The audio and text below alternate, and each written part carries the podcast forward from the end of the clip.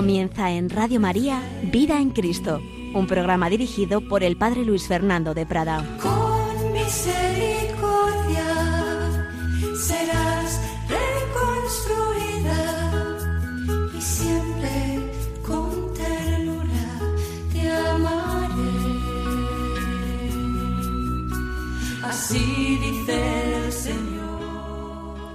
Cordialísimo saludo, muy querida familia de Radio María.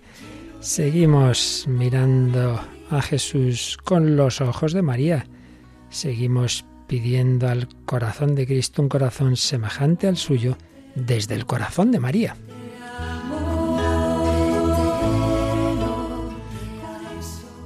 Muy bien, muy queridos hermanos y amigos, pues vamos a seguir con esta exposición sencilla que estamos haciendo sobre el Santo Rosario para que conozcamos mejor esta gran oración y sobre todo, claro, para que la practiquemos pues con mayor intensidad que nos sirva realmente para crecer en santidad. Recordaréis que tuvimos un primer programa en que expusimos un poco pues esas oraciones vocales principales que lo componen, hablamos un poquito del Padre Nuestro, un poquito de la doxología, es decir, el gloria, al Padre, al Hijo y al Espíritu Santo, y sobre todo hablamos del Ave María. Vimos como no es una oración, la que nosotros conocemos ahora mismo, que ya tengamos desde hace 20 siglos, ni mucho menos, como la primera parte del Ave María se fue formando es así, más sencilla porque lo principal de esa primera parte está en el Evangelio, el Evangelio de San Lucas, el saludo del ángel, del arcángel Gabriel a María y la felicitación, la bendición de Isabel a María, pero ni siquiera ahí estaba completo todo, porque faltaba añadir el nombre de María, alégrate María, Dios te salve María, y también el nombre de Jesús, bendito el fruto de tu vientre Jesús eran esas dos salutaciones que se fueron uniendo y que se fueron convirtiendo con el añadido de los nombres de María y de Jesús en la primera parte del Ave María. Pero la segunda parte veíamos que tardó mucho más en formarse.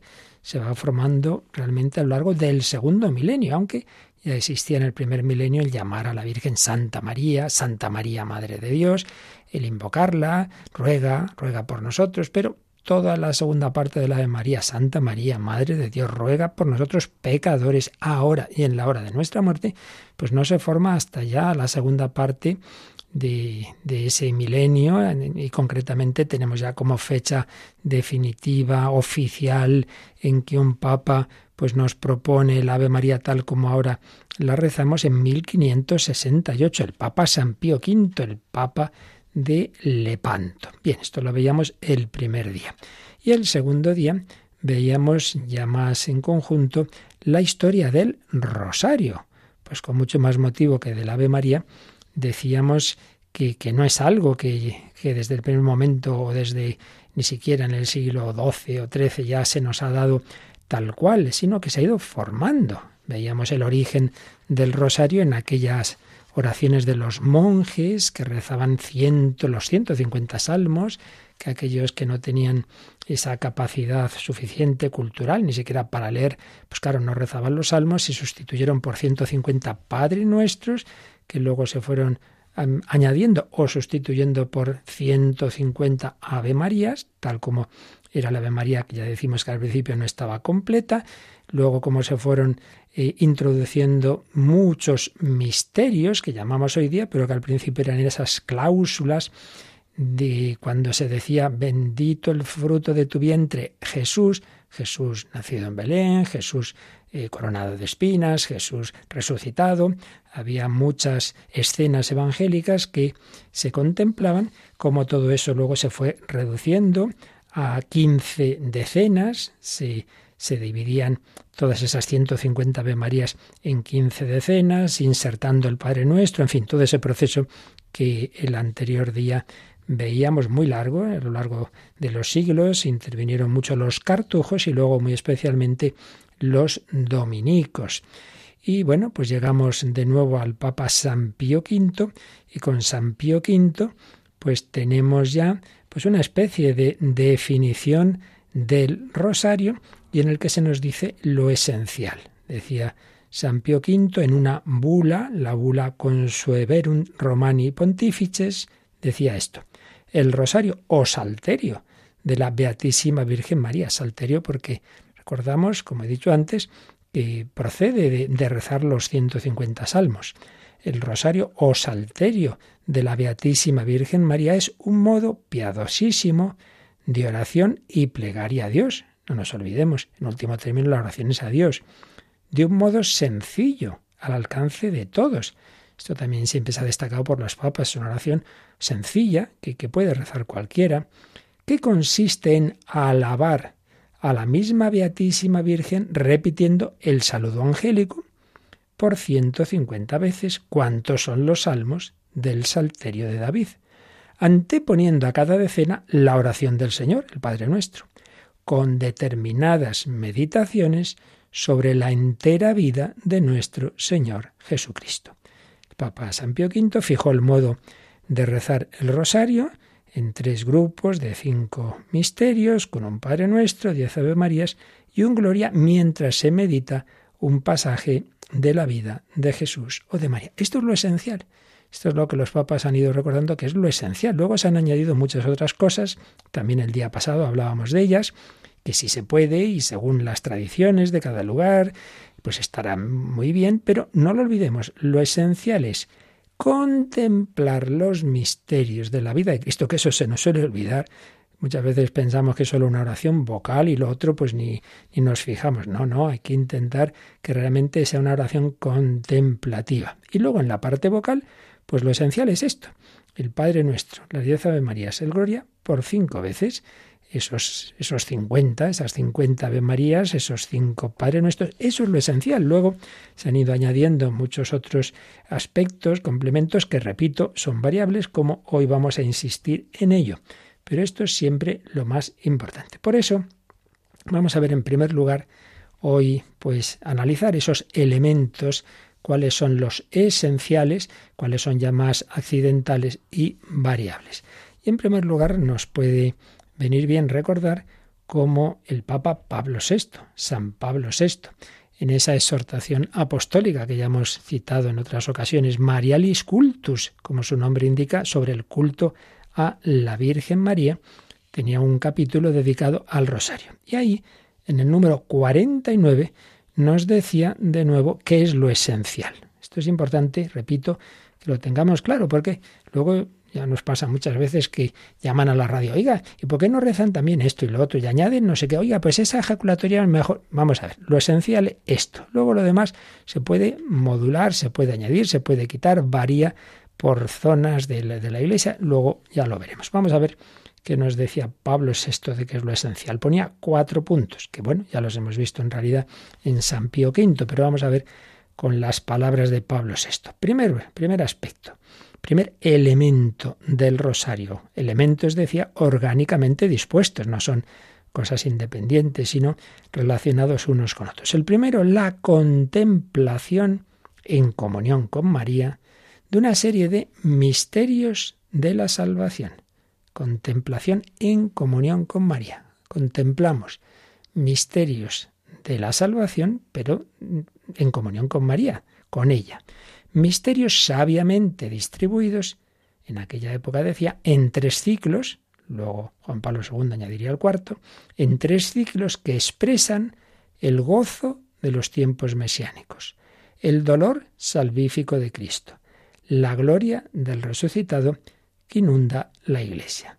Contemplación que por su naturaleza lleva a la reflexión práctica y a estimulante norma de vida. Por tanto, el primer elemento del rosario, no lo olvidemos, primero y principal, es la contemplación de los misterios que nos lleve a irnos uniendo con el Señor en las distintas etapas de su vida y que eso obviamente pues vaya transformando nuestra vida la verdadera oración cristiana, la verdadera contemplación, si yo voy contemplando a Cristo, me voy configurando con él y eso se me tiene que ir notando en mi vida. No es simplemente rezar palabras sin pensar. Primero, contemplación de los misterios. Segundo, la oración dominical o Padre Nuestro, que por su inmenso valor es fundamental en la plegaria cristiana y la ennoblece en sus diversas expresiones. Hombre, claro, la principal oración cristiana es la que nos enseñó Jesús, lógico y natural. Así que a rezar bien el Padre nuestro. Tercero,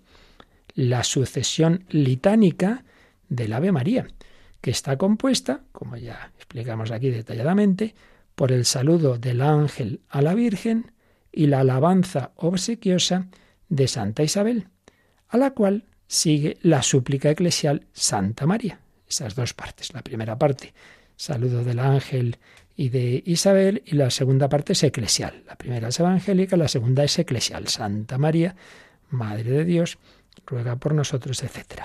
La serie continuada de las Ave Marías, decía Pablo VI, es una característica peculiar del rosario.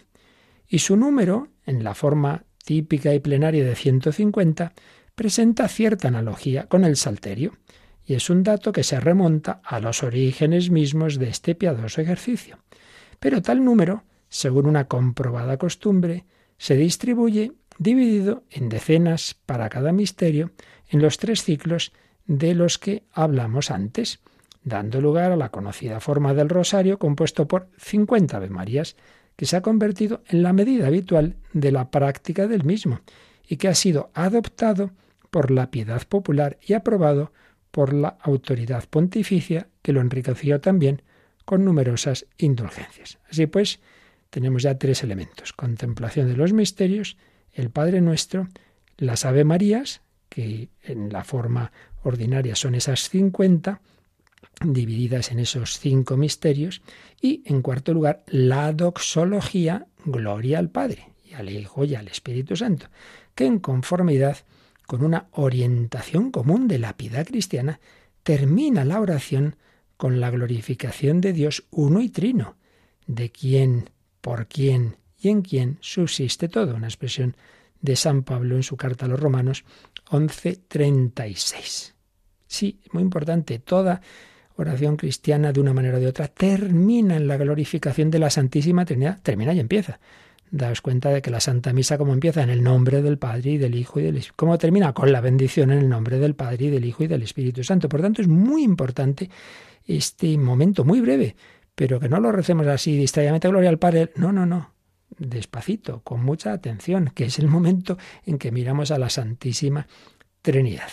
Eso escribía Pablo VI el número 49 de Marialis Cultus y en el 50 añadía, estos son los elementos del Santo Rosario. Cada uno de ellos tiene su índole propia, que bien comprendida y valorada debe reflejarse en el rezo, para que el rosario exprese toda su riqueza y variedad.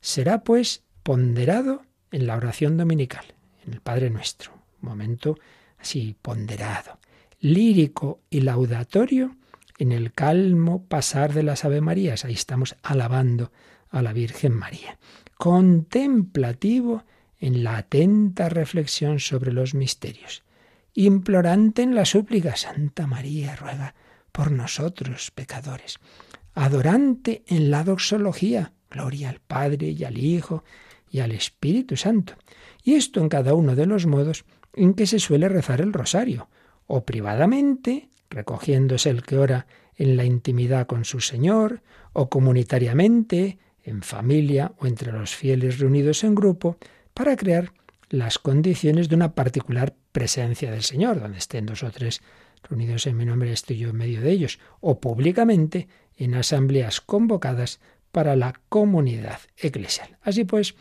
síntesis que hacía Pablo VI en María Cultos de lo esencial del rosario. No lo olvidemos nunca. Esto es lo esencial, lo más importante, lo que más hay que cuidar. Que luego añadimos esto, lo otro, o al revés. En una ocasión no podemos rezar tal cosa, tal otra que nos gusta, o voy a tal sitio y ahí no rezan esto. Bueno, que lo esencial es lo que acabamos de decir, no otras cosas. Vamos a quedarnos un momento, pues eso, pidiendo a la Virgen María, la Madre del Amor Hermoso, que nos ayude con ella a glorificar al Señor, a contemplar sus misterios, que realmente el rezo del Santo Rosario sea para nosotros una escuela de vida cristiana, una escuela de santidad.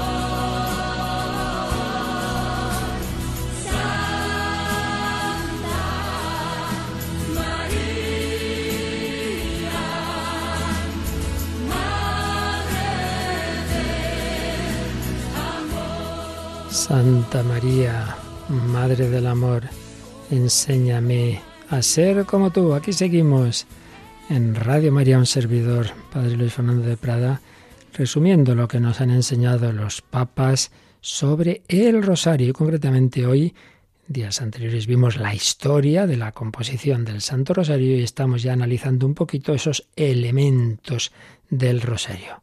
Hemos visto como el Papa Pablo VI decía, lo esencial del rosario son esos cuatro elementos, la contemplación de los misterios, el Padre Nuestro, la Ave María y la doxología, gloria al Padre y al Hijo y al Espíritu Santo. Y ahora vamos ya al gran documento, el más completo, sin duda, de la historia del magisterio de la Iglesia, que nos dejó, como tantos otros magníficos legados, San Juan Pablo II sobre el rosario. Recordábamos cómo pues una de sus últimas iniciativas fue un año, un año del Rosario, un año del Santo Rosario, para el cual pues nos dejó esta magnífica carta apostólica Rosarium Virginis María, es decir, el Rosario de la Virgen María, Rosario de la Virgen María, un documento que podéis, como todos los de los papas, pues aparte de que uno puede comprarse, claro, está el folletito en alguna librería religiosa, pero también puede descargarse en Internet de la página web del Vaticano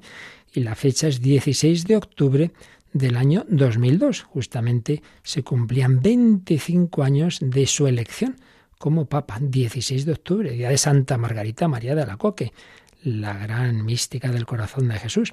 Ese día era elegido en 1978 Juan Pablo II, que poco después dijo, el rosario es mi oración predilecta. Pues bien, nos dejó esta carta preciosa que vamos a fijarnos hoy en el capítulo tercero, porque ahí comenta estos elementos del rosario, los esenciales y los que y está muy bien siempre que podamos añadir, pero que ya son más opcionales. Vamos a ir viendo lo que nos dice que nos va a venir muy bien. Antes de entrar en detalle, en síntesis lo que nos dice es esto, que el rosario no deja de ser un método, un método para un fin. El fin siempre es lo principal, claro.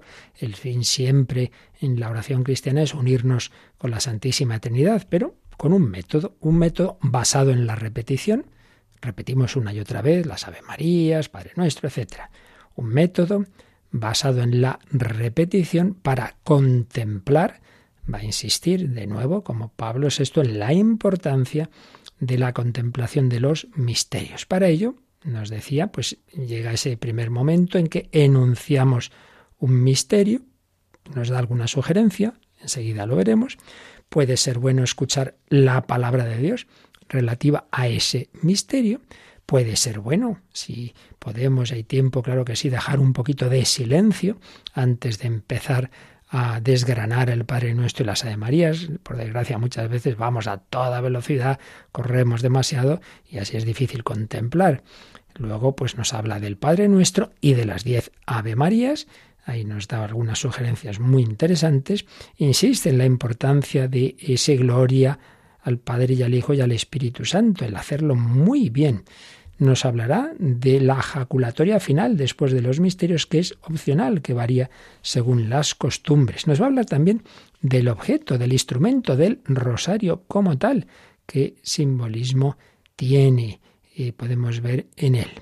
Y bueno, pues del inicio y de la conclusión del, rosario, que también tiene distintas formas eh, variables, y el tema de la distribución de los días y los misterios, donde él introdujo algo muy novedoso en la historia del Rosario, esa cuarta serie de misterios que son los misterios luminosos. Bueno, pues vamos a ver si nos da tiempo a, a fijarnos un poquito más en lo que nos dice de todos estos elementos. Un método basado en la repetición. Nos va a decir en el número 26 de esta carta apostólica que el rosario nos propone la meditación de los misterios de Cristo con un método característico para favorecer su asimilación. Lo importante es eso, ir asimilando en nuestra vida los misterios de Cristo. Un método basado en la repetición, sobre todo, es así con el Ave María, claro, decimos 50 Ave Marías. Entonces decía, hombre, alguno dirá, qué aburrimiento, ¿no? Decir siempre lo mismo. Y vamos a ver, si lo miramos así desde fuera, puede uno pensar eso. Pero si se toma como expresión del amor el amor que no se cansa de dirigirse hacia la persona amada. Entonces las manifestaciones son siempre nuevas respecto al sentimiento que las inspira. Y nos dice preciosamente cómo en Cristo Dios ha asumido verdaderamente un corazón de carne. Jesucristo no solo tiene un corazón divino, es Dios, rico en misericordia y perdón, sino también un corazón humano, capaz de todas las expresiones de afecto. Entonces nos recuerda una escena que la verdad es que a mí me ha resultado muy sugerente. Nunca había pensado en relacionar esto de la repetición del rosario con esta escena. La escena de cuando Jesús resucitado y se aparece a los apóstoles en el lago de Tiberíades después de aquella noche en que no habían pescado nada, les prepara el desayuno y luego tiene ese diálogo con Pedro. Y tres veces le pregunta, Simón, hijo de Juan, ¿me quieres? Y tres veces Pedro responde, sí, Señor, tú lo sabes todo, tú sabes que te quiero. Tres veces pregunta, tres veces responde Pedro, tú sabes que te quiero una repetición, ¿veis? Si no, la cuestión no está en que uno repita más o menos, lo importante es hacerlo como expresión de amor. Por eso decía Juan Pablo II, para comprender el rosario hace falta entrar en la dinámica psicológica que es propia del amor. Una cosa está clara, si la repetición del Ave María se dirige directamente a María, sin embargo, el acto de amor se dirige a Jesús. Sí, tú le dices a la Virgen una y otra vez, Dios te salve María, sí, sí, pero el acto de amor con ella y por ella se dirige a Jesús. Esto es muy importante. Juan Pablo II dijo desde el principio de esta carta apostólica, dio una especie de definición del rosario, que ya veremos en otro día, diciendo que es contemplar el rostro de Cristo con los ojos de María, pero es una oración cristológica porque contemplas a Cristo, contemplas sus misterios con los ojos de María, con los ojos y el corazón de María. Por tanto, también esa repetición, ese acto de amor con María y por María se dirige a Jesús y la repetición favorece el deseo de una configuración cada vez más plena con Cristo, ojalá y esa es la vida cristiana, configurarse con Cristo, lo que decía San Pablo. Para mí la vida es Cristo y la muerte una ganancia. Yo ya vivo muy unido a Cristo, pues bueno, ya cuando muera, estupendo, lo contemplo ya definitivamente. No vivo yo, sino que es Cristo quien vive en mí. Galatas 2.20. El rosario nos ayuda a crecer en esta configuración hasta la meta de la santidad. Así pues, esto en cuanto a la repetición. Luego, el número 27 pues dice que sí, que es un método, no debe extrañarnos que la relación con Cristo se sirva de la ayuda de un método, pero hombre, la relación personal, la oración, un método. A ver, a ver, dice Juan Pablo II, la espiritualidad cristiana, también en las formas más sublimes, del, silencio místico eh, implica a toda la persona, toda nuestra persona. No somos espíritus puros, tenemos un cuerpo y claro, se implica a toda la persona en su compleja realidad psicofísica y relacional, pues es normal que también eh, usemos algún tipo de expresiones donde haya pues algún tipo de método y, y pone el ejemplo de la misma liturgia como en los ritos de los sacramentos y sacramentales pues implican todas esas dimensiones de la persona. Y una de ellas, la respiración. Entonces recuerda la famosa oración muy extendida en Oriente que se llama la oración de Jesús, que es decirle al Señor, Señor Jesús o Señor Jesucristo, Hijo de Dios, ten piedad de mi pecador, y decirlo una y otra vez en unión, digamos, o, o vinculado con el ritmo de la respiración. Eso favorece la perseverancia y da una consistencia física al deseo de que Cristo se convierta en el aliento, el alma y el todo de la vida. Entonces, un método, en tanto en cuanto es eso, un medio, ¿eh? no es un fin. Lo principal siempre es lo que a ti te ayude a unirse al Señor. Pero el decir, bien dicho, pensando lo que decimos, pues con un ritmo, eh, con esa repetición de estas oraciones, pues es algo que la experiencia ha demostrado un método válido. Ahora bien, número 28 un método válido que no obstante se puede mejorar. Claro, todo en esta vida y desde luego pues una oración que se haga rutinaria y que al final sea solo decir palabras, pues ya dijo Jesús, ¿no? Y no se trata de eso, se trata de que realmente pues yo me una al Señor. Entonces señala como a veces en Occidente miramos a otras religiones orientales y nos fijamos en técnicas psicofísicas y bueno, dice en cierto modo también el rosario entra en un tipo de, de método psicofísico, pero sin olvidarnos que debe ser usado en relación al fin, que no es un fin en sí mismo ese método, que lo importante es esa contemplación del misterio, pero tampoco debe infravalorarse ese método, pues es fruto de una experiencia secular y muchísimos santos pues lo han recomendado. Entonces es un buen método que como todo método debe usarse tanto cuanto nos sirva para unirnos con el Señor, con el Señor, y que siempre se puede mm, y se debe mejorar. Y por eso nos va a dar a continuación Juan Pablo II una serie de sugerencias.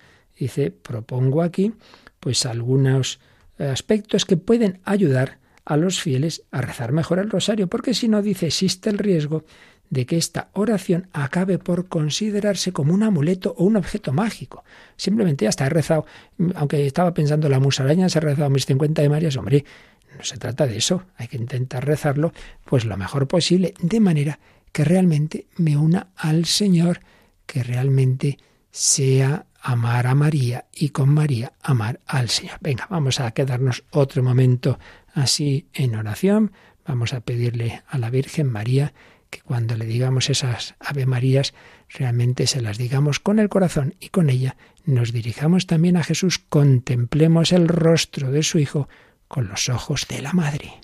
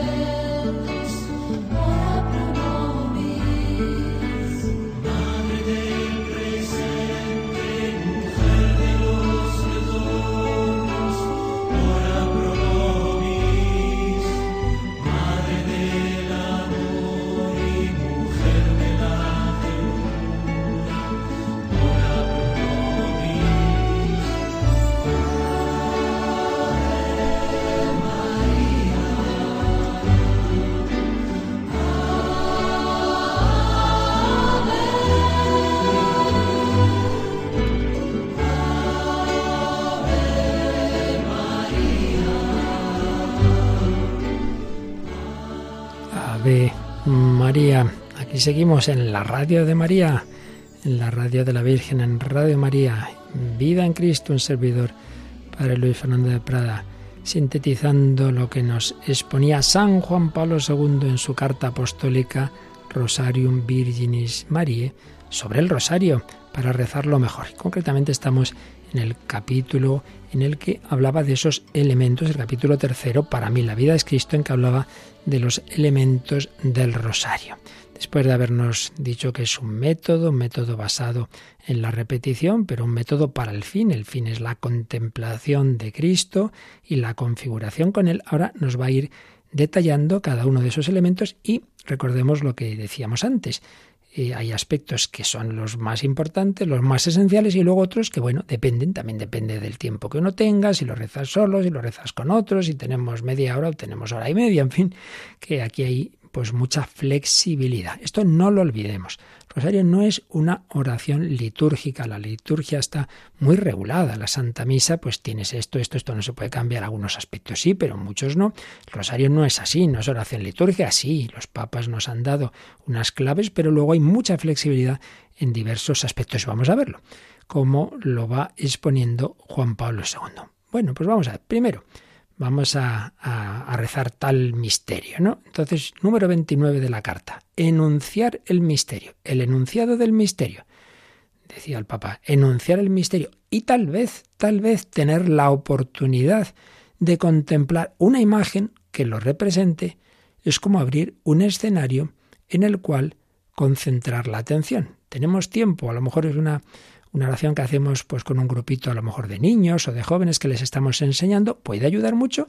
Oye, pues vamos a poner, ahora que hay tantos medios técnicos, vamos a poner una imagen o si un corte de una película donde vemos ese misterio. Estamos contemplando los misterios gozosos, pues un cuadro de la anunciación, de la visitación, una escena de una película. Bien, esto así en el caso, digamos, de hacer algo como más detallado. Pero en el rezo ordinario, pues bueno, enunciar el misterio y que eso me, me ayude a mí a pensar, a contemplar esa escena. Bueno, eso es lo que en la tradición espiritual se ha llamado composición de lugar, concretamente en los ejercicios espirituales de San Ignacio, que antes de ponerse a meditar nada, tú te imagines esa escena. Tú te imagines ese portal de Belén o tú te imagines ese Jesús atado a la columna. No es una imaginación así porque me da a mí la gana, sino que está basada en el Evangelio, claro está.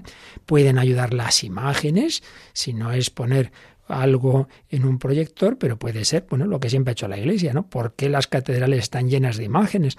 Porque eran la manera de catequizar, de exponer la fe a la gente más sencilla, pues contemplar tantísimas escenas que hay en las iglesias, que hay en las catedrales, sobre todo. Por tanto, corresponde a la lógica de la encarnación. Dios se ha hecho carne, pues oye, lógico que veamos escenas concretas del Evangelio. Entonces, esto es un aspecto importante. Si estamos diciendo desde el primer momento que un elemento esencial, este es esencial, del rosario, la contemplación del misterio, pues oye, no lo digamos a prisa y corriendo y, hombre, no, vamos a pararnos un poquito, vamos a pensar en esa escena. Claro, mm, hay unos cuantos misterios que, que están en el rosario, pero decía San Juan Pablo II, si los misterios considerados en el rosario pues se limitan a las líneas fundamentales de la vida de Cristo, sin embargo, a partir de ellos la atención se puede extender fácilmente al resto del Evangelio sobre todo cuando el rosario se recita en momentos especiales de prolongado recogimiento. ¿Tienes tiempo? Te puedes recoger, a lo mejor pues puedes seguir tú contemplando otras escenas de la vida de Cristo. Bien, esto en cuanto a lo primero. Enunciado del misterio, eh, mirar la escena a la que se refiere. Segundo, muy unido al anterior, número 30, la escucha de la palabra de Dios.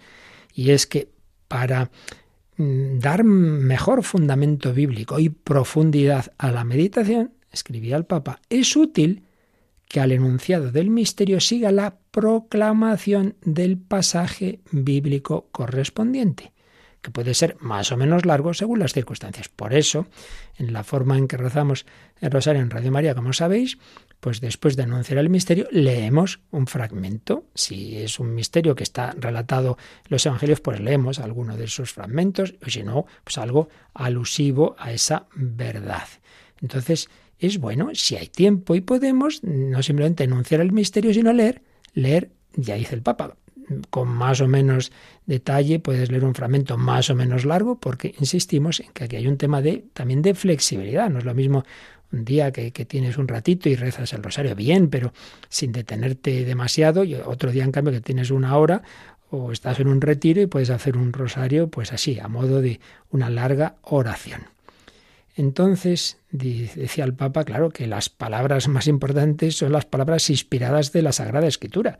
Por eso es bueno, es bueno que leamos palabras bíblicas, las palabras relativas al misterio, la palabra de Dios que se pronuncia para mí. Eso es mucho más importante que ninguna otra palabra, que ninguna otra. La palabra de Dios de la Sagrada Escritura es siempre la más importante. Y no, no se trata, decía, de recordar una mera información, sino de dejar hablar a Dios. Incluso dice, en alguna ocasión solemne y comunitaria, esta palabra se puede ilustrar con algún breve comentario. ¿Ves? Una cosa posible. Oye, estamos en grupos, unos retiros, unos ejercicios espirituales.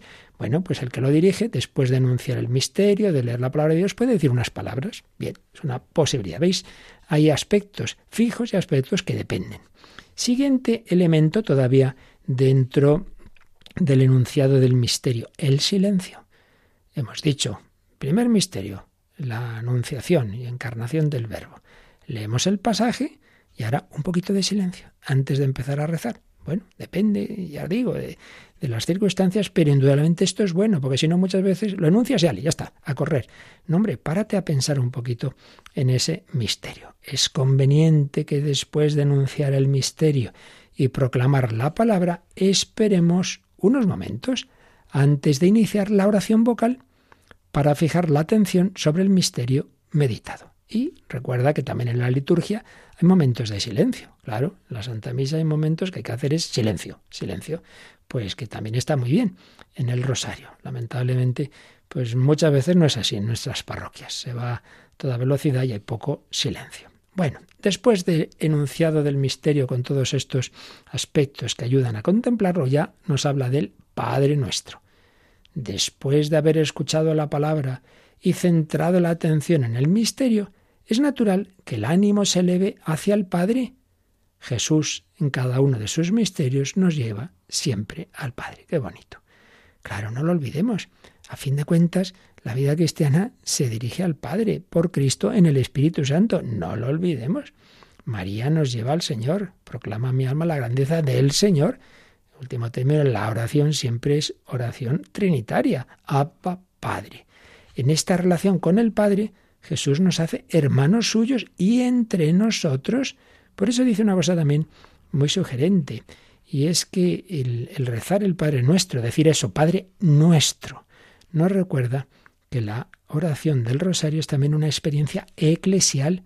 Oye, que no soy yo aquí a solas con el Señor, que siempre estoy en familia, la familia de los hijos de Dios. Bueno, misterio, Padre nuestro, siguiente punto las diez Ave Marías, número 33 de esta carta apostólica. Dice, es el elemento más extenso del rosario y el que lo convierte en una oración mariana, en este sentido, por excelencia. Pero, precisamente a la luz del Ave María bien entendida, se ve que ese carácter mariano no se opone al cristológico. Y aquí dice algo muy profundo.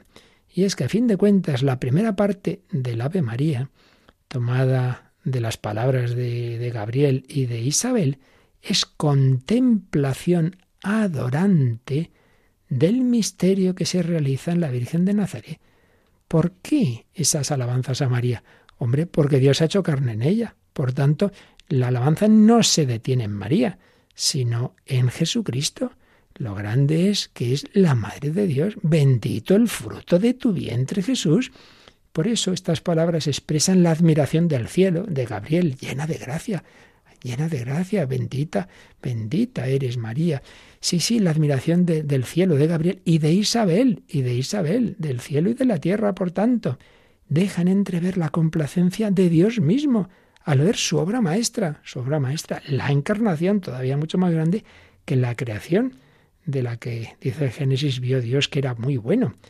Repetir el Ave María nos acerca a la complacencia de Dios. Es júbilo, asombro, reconocimiento del milagro más grande de la historia. Es el cumplimiento de la profecía de María. Todas las generaciones me llamarán bienaventurada, pero bienaventurada por, por ese misterio de la encarnación. El centro del Ave María, fijaos qué cosa tan interesante. el centro del Ave María, casi como engarce entre la primera y la segunda parte, esa segunda parte que empieza con Santa María, Madre de Dios, ¿cuál es el engarce de la primera y la segunda parte de la de María? El nombre de Jesús. Y aquí nos viene muy bien por recordar lo que vimos en la historia. Principio, claro, el nombre de Jesús no estaba. Isabel dice, bendito el fruto de tu vientre. Ahí se corta la alabanza de Isabel. Pero en la historia del Ave María y del Rosario se añadió el fruto de tu vientre, Jesús. Jesús. Y se añadió también Jesús, pues en su nacimiento, Jesús en su eh, pasión, esos misterios que luego se iban a contemplar como tales. Entonces dice el Papa Juan Pablo II que ese nombre de Jesús es el centro de esa Ave María, está entre la primera y la segunda parte justamente. A veces, decía, en el rezo apresurado no se percibe este aspecto central y tampoco la relación con el misterio de Cristo que se está contemplando.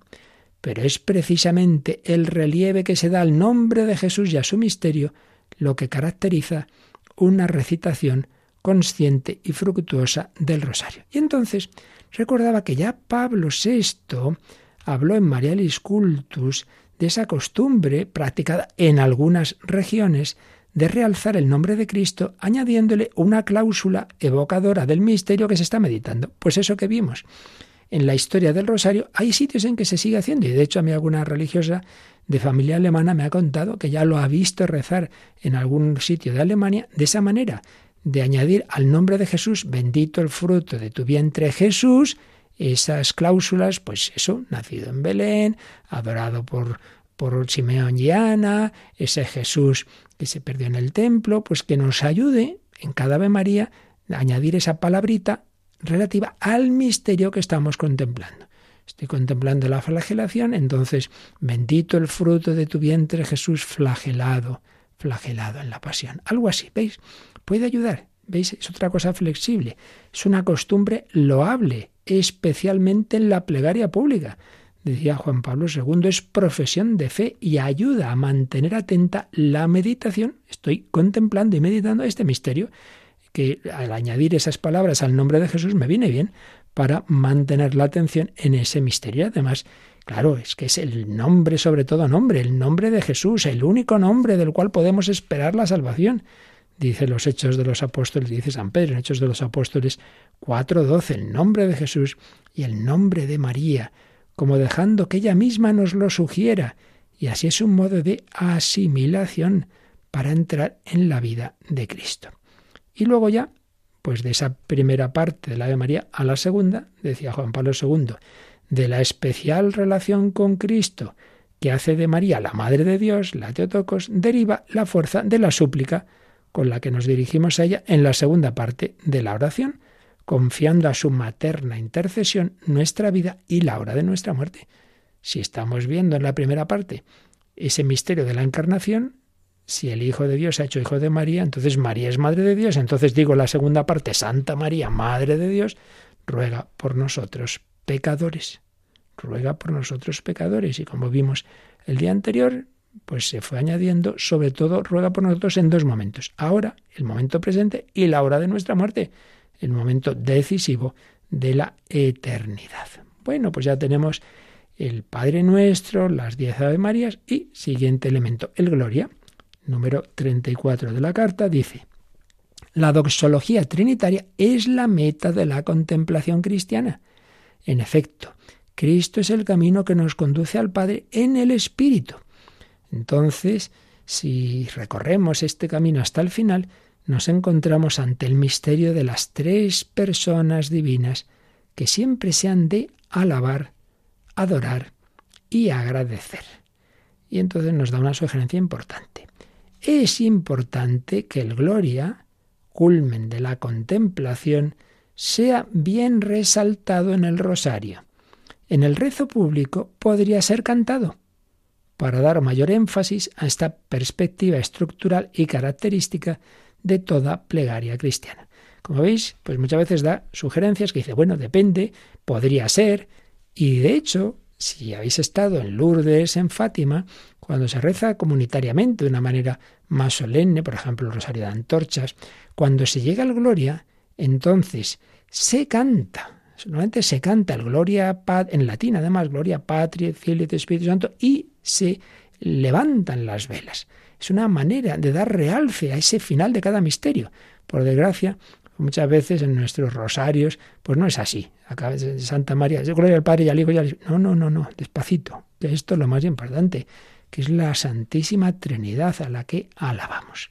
En la medida en que la meditación del misterio haya sido atenta, profunda, fortalecida por el amor a Cristo y a María, la glorificación trinitaria en cada decena, en vez de reducirse a una rápida conclusión, adquiere su justo tono contemplativo, como para levantar el espíritu a la altura del paraíso y hacer revivir de algún modo la experiencia del tabor, la transfiguración, anticipación de la contemplación futura del cielo. Bueno es estarnos aquí, que dijo San Pedro. Como veis, esta carta no tiene desperdicio, es que tiene un montón de, sugerencias preciosas. El gloria al Padre y al Hijo y al Espíritu Santo. Y luego, número 35, ¿qué hacemos después de cada misterio? Uy, pues en unos sitios se dice María Madre de Gracia, en otros dicen Ave María Purísima, en otros lo de Fátima o Jesús mío. Bueno, ¿qué nos dice Juan Pablo II?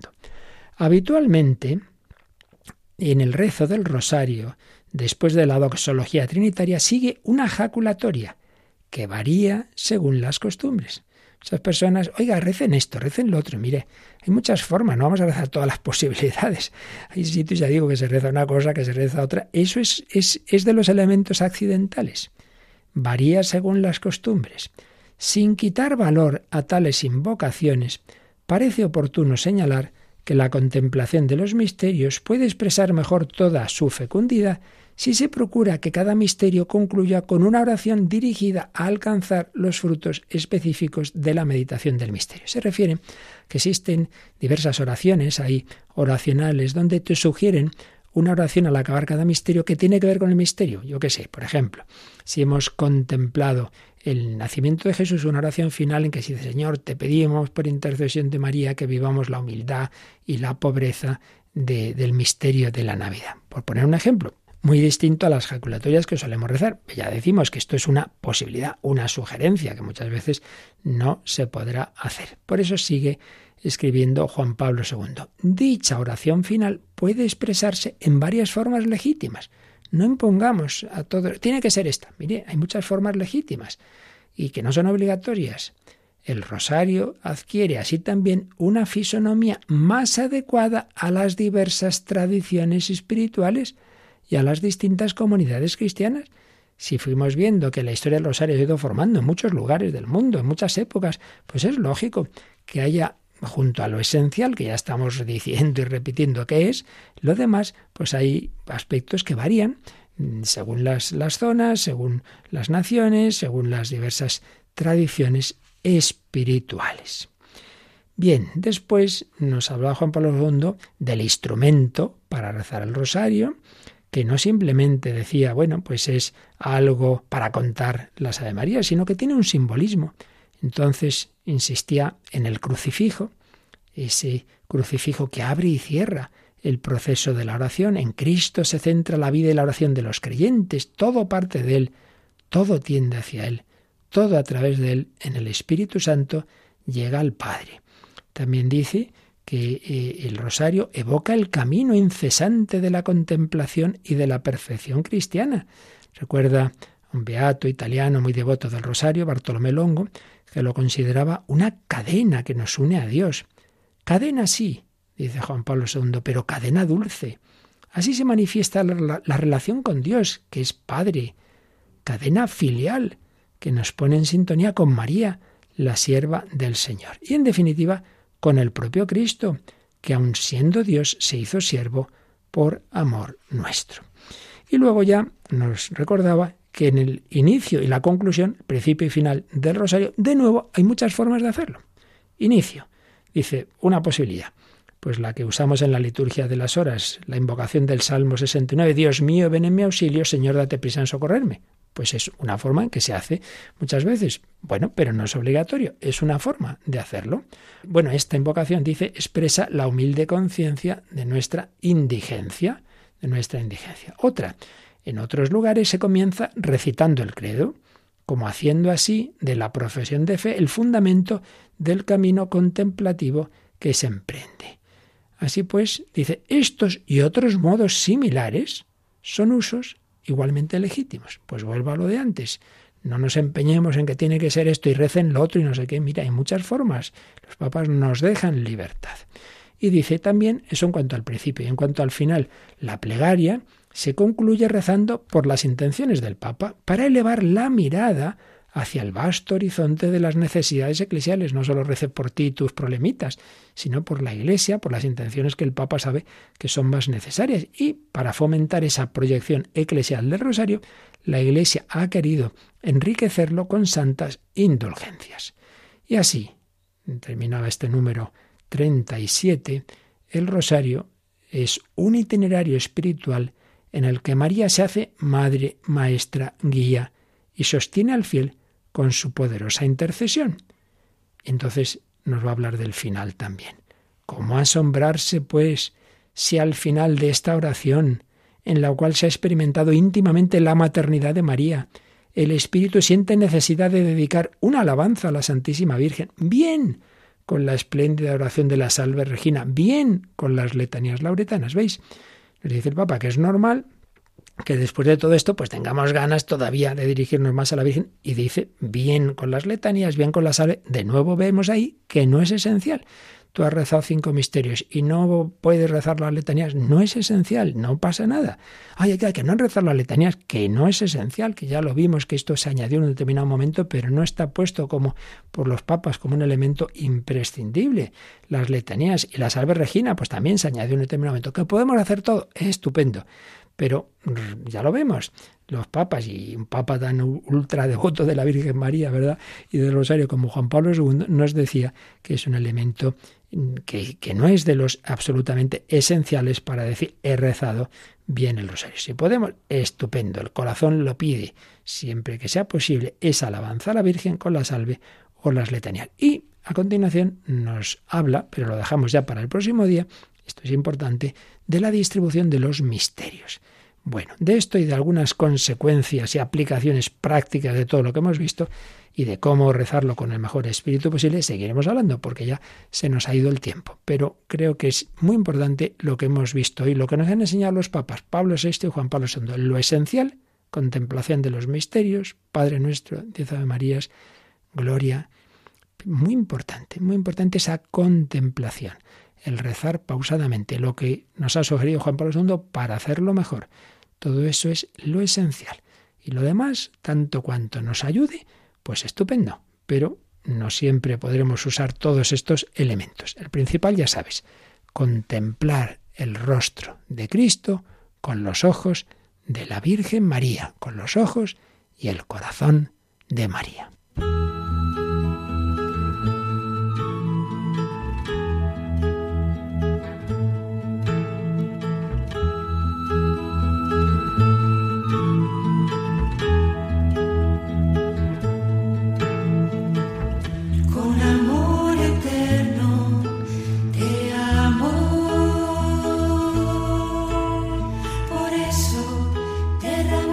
Han escuchado Vida en Cristo, un programa dirigido por el Padre Luis Fernando de Prada.